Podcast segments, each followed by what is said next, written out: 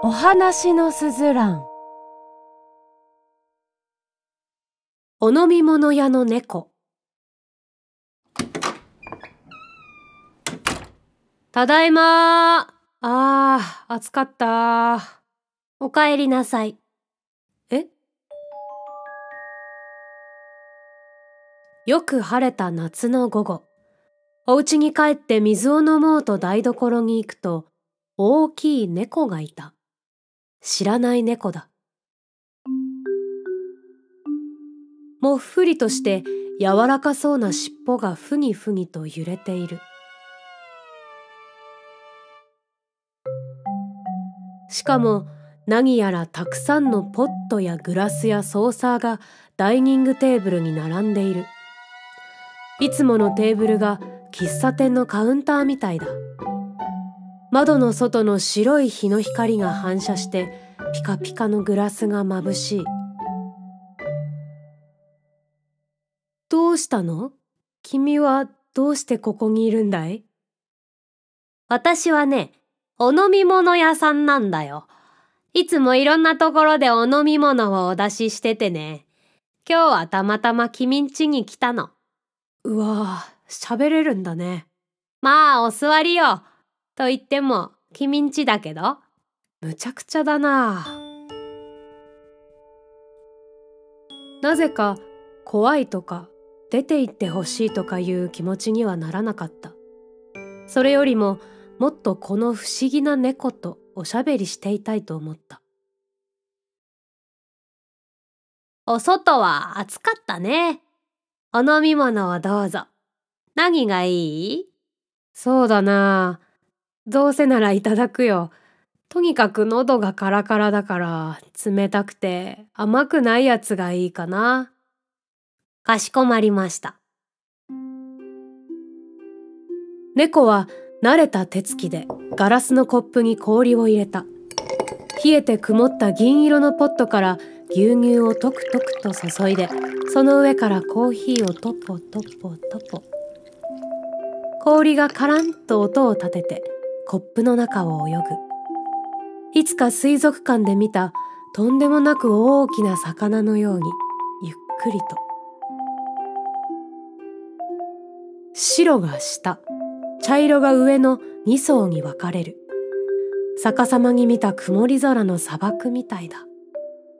そのグラスを猫は短いお手手をシャッと伸ばして目の前に出してくれた。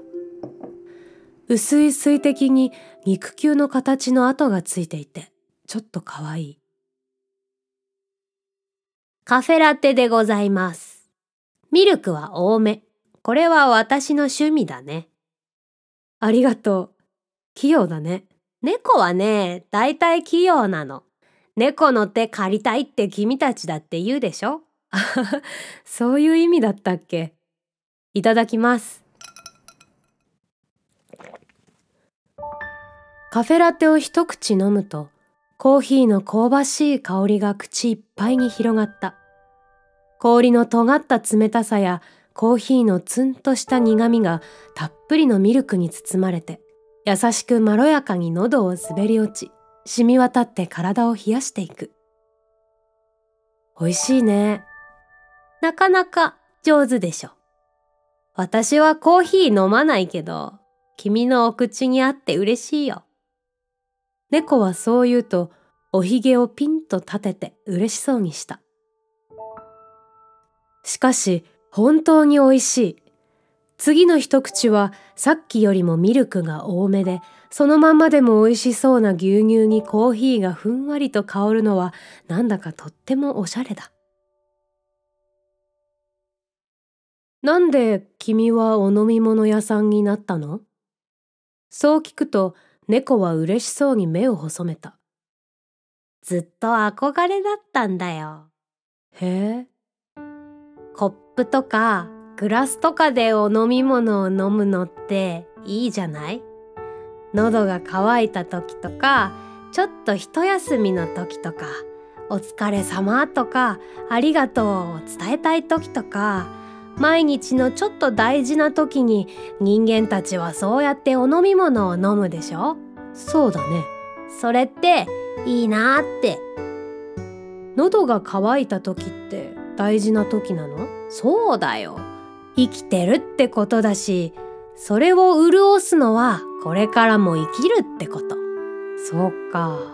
だからね私はお飲み物屋さんになれてとっても幸せなんだよ。ま自分はお皿から飲むんだけどね。コップから飲めばいいのに。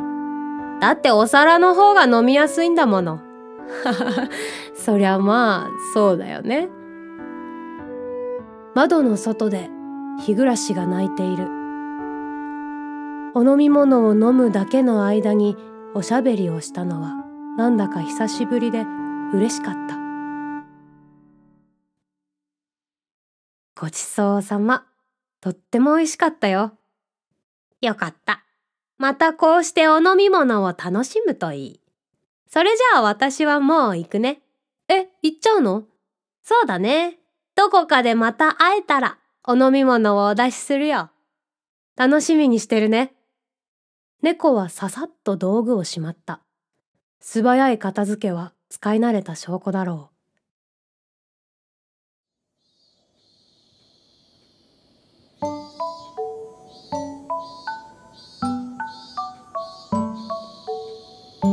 玄関を開けると白かった日差しはオレンジ色の西日に変わっていた。